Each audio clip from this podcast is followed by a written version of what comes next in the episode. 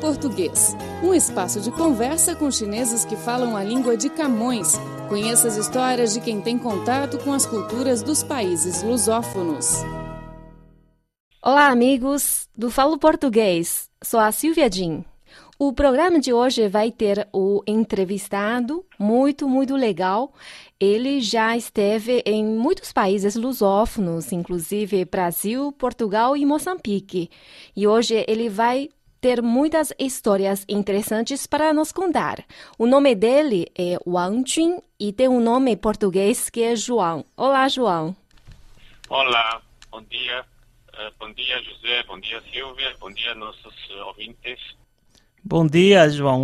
Um prazer, uma honra para nós, viu? Tá assim conversando com uma pessoa que já deu e continua a dar grandes contribuições para a aproximação, o conhecimento mútuo dessas duas culturas tão especiais, a cultura de origem lusófona e a cultura chinesa. Obrigado. O João foi graduado em Língua e Cultura Portuguesa pela Universidade de Estudos Internacionais de Shanghai, nos anos 80 do século passado. Ô, João, então, já que a Silvia já anunciou essa parte da sua, da, da sua trajetória, é, nos anos 80, como era o ensino do português nesse período?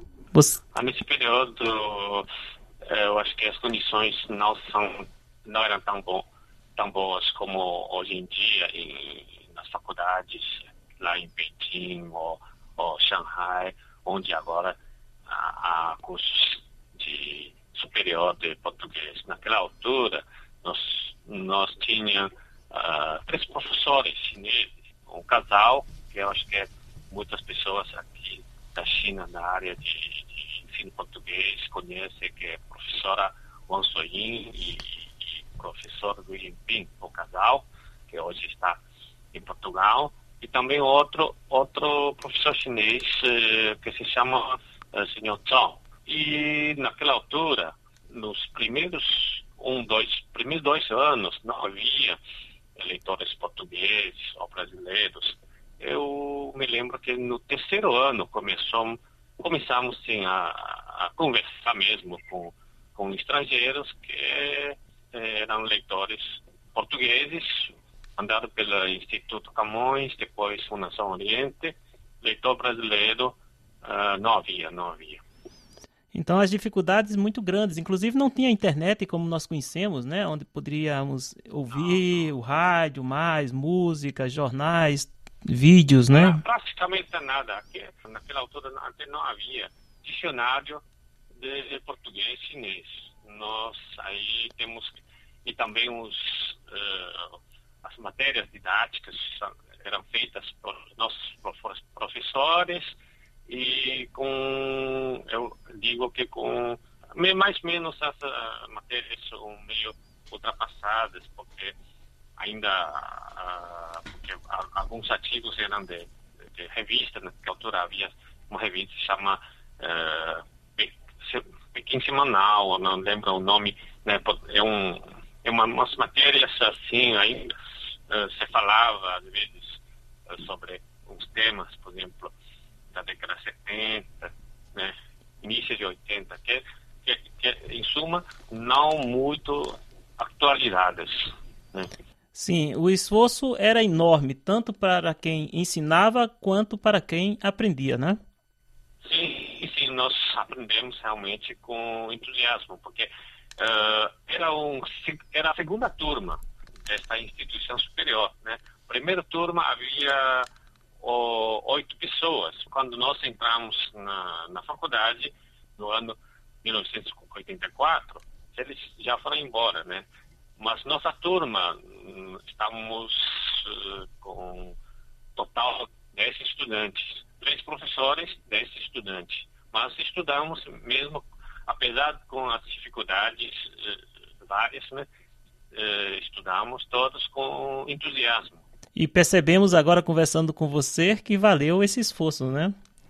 valeu, valeu bastante, valeu bastante. E durante ainda uh, a faculdade, você foi a Brasília para frequentar um curso na Universidade de Brasília, é isso? Sim, sim. Aí, aí tivemos sorte, porque nós, naquela altura, na China, só havia duas faculdades uh, que se, onde se ensina cursos português. Então, uh, como o Brasil, naquela altura, começa a ter uh, mais intercâmbios com a China e houve um acordo entre ambos governos. Aqui na China, é Ministério, naquela altura, Ministério da Educação. Lá na, no Brasil é, é CAPES, é Coordenação de, de Aperfeiçoamento das Pessoas de Nível Superior, do, também do Ministério da Educação do Brasil. E conforme este acordo de intercâmbio, uh, 10 brasileiros uh, vieram para a China e 10 estudantes chineses uh, teriam oportunidade de viajar para o Brasil para uh, estudar lá dez, uh, dois anos. Então, nossa turma inteira foi para o Brasil. Cinco na USP, Universidade de São Paulo, e cinco em, na Universidade de Brasília, Distrito Federal.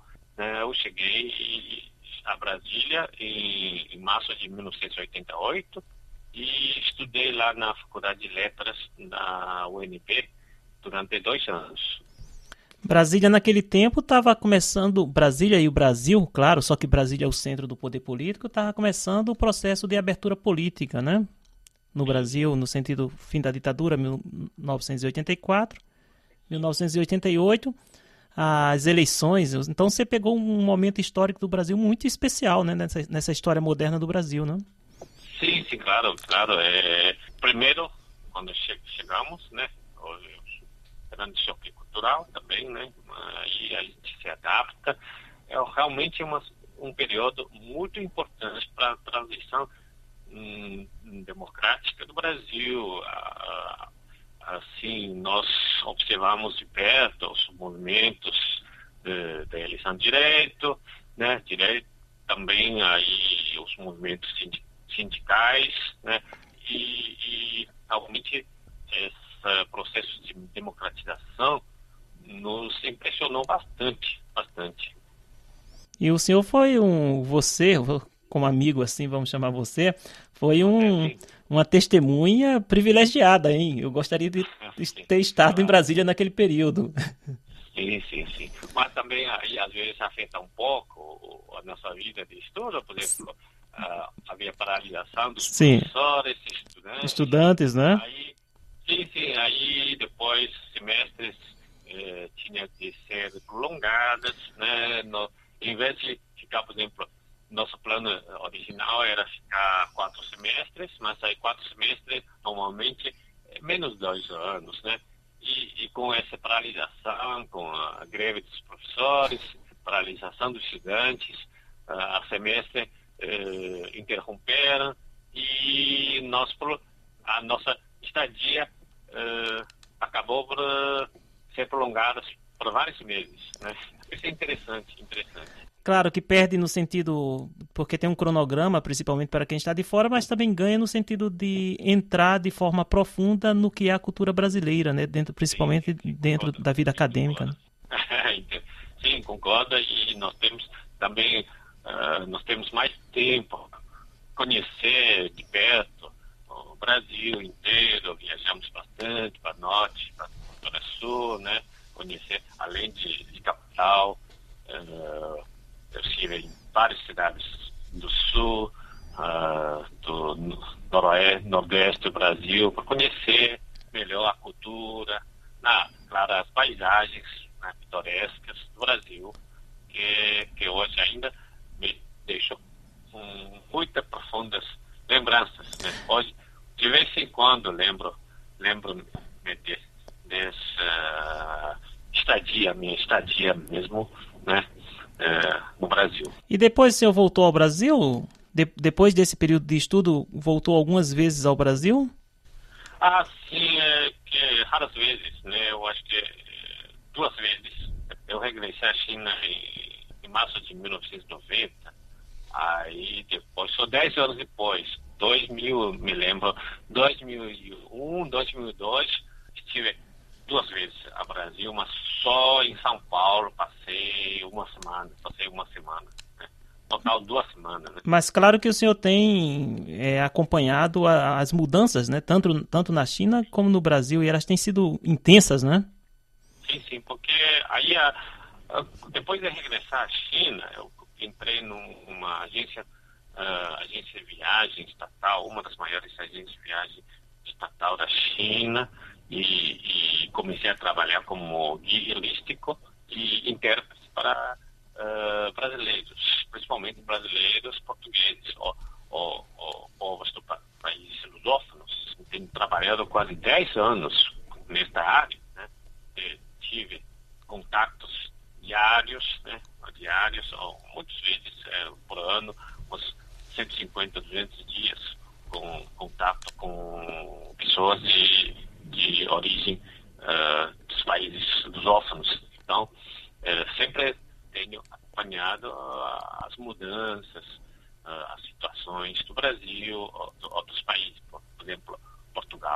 E você também tem muitos contatos uh, com os hotéis em Portugal, inclusive você também foi enviado pela empresa para estudar, para aperfeiçoar a língua portuguesa na Universidade de Coimbra.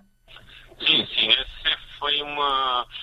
Uh, acho que essa é a primeira por, por, por minha iniciativa, uh, porque no, no, no, no trabalho diário né, eu percebi que tinha ainda alguma dificuldade com, eh, em comunicação com os uh, portugueses, principalmente com os turistas portugueses, porque eles falam com um sotaque diferente. Então, entrei em contato com a Fundação Oriente Central, né, que eles forneciam naquela altura bolsas, para estudantes que, que queiram uh, aperfeiçoar a língua portuguesa e, e conhecimento cultura uh, lusófona. Então, eles, felizmente, eles meteram uma bolsa de estudo de um ano de duração na Universidade de Coimbra. Então, solicitei a, a, permissão do, do, da entidade onde trabalho, né, a agência de viagem naquela altura, e eles, o meu diretor me aprovou porque ele achava que era era bom que ter mais que eu tenha mais contato, né? Tivesse mais contato com, com os portugueses. Então, em 1995, setembro de 1995, cheguei a Coimbra, passei praticamente um ano, onde eu fiz um curso de língua e cultura portuguesas para estrangeiros na Faculdade de Letras da Universidade de Coimbra. Realmente você tem muita, muita sorte e também é uma oportunidade para você conhecer, além da língua e cultura, o mercado português de turismo.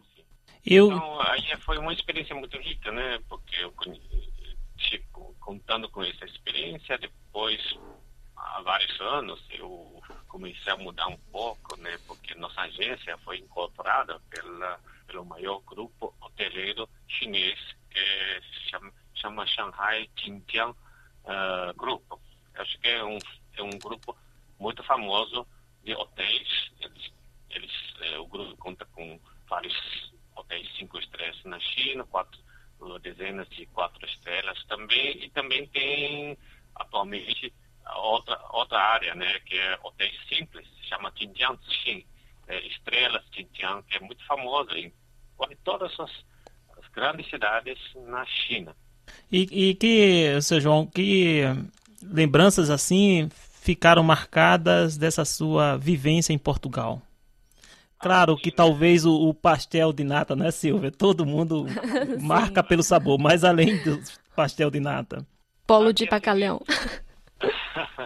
É que é o seguinte, né? Porque Portugal foi a origem, né? É a origem dessa língua portuguesa, a divulgação da português também é, presta muita atenção à divulgação da própria língua, cultura lusófona, né?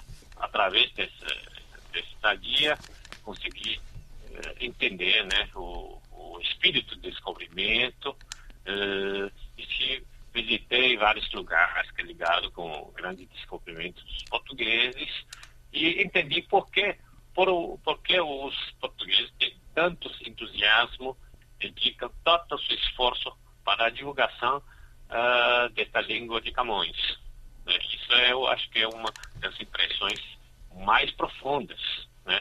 E também eh, era uma oportunidade para assim consolidar a minha vontade, vontade de usar, usar, utilizar mais essa língua e, e contribuir para o intercâmbio, principalmente intercâmbio entre as pessoas, intercâmbio cultural uh, do povo chinês e do povo de expressão da língua portuguesa. Muito bem, e você está fazendo justamente esse trabalho de ponte que liga essas duas culturas do dois mundos diferentes. Uma das suas contribuições é a tradução de uma obra-prima de um escritor brasileiro, Érico Veríssimo. Sim, Érico Veríssimo, sim. É, havia, assim, a emissora de TV, TV de Xangai me procurou, acho que já faz já faz tempo também que havia, havia algumas telenovelas de longa-metragem e curta-metragem aí sobre uh, que eles têm interesse de apresentar para os, uh, para os espectadores chineses. Então, eu tra traduzi uh, várias obras. A longa-metragem era de uma telenovela brasileira, chama Felicidades. Felicidades. Acho que onde os principais atores são uh, Tony Ramos, ou outro, me lembro, me lembro Maite Proença, Maite Proença. Famosíssimos no Brasil. É, sim. Mas aí, uh, mas infelizmente esse longa-metragem não foi, não foi posto ao ar por alguma, algum motivo, não sei. Mas aí uh, tem outras obras, por exemplo, são obras literárias de Érico Veríssimo, depois foi feita um minissérie, chama O Tempo e o Vento. A emissora uh, aí divulgou, divulgou, né? E, e, foi posta ao ar e tiveram bom recebimento uh, dos telespectadores locais. Bom, caros amigos, acabamos de ouvir o senhor João Wangjing, atual intérprete de português para o time de futebol chinês Luneng Taishan, da província de Shandong. Na próxima semana, ele vai compartilhar conosco mais experiências e aventuras pelo mundo lusófono. Sou a Silvia Jin e obrigada pela sua companhia. Até a próxima semana. Tchau, tchau.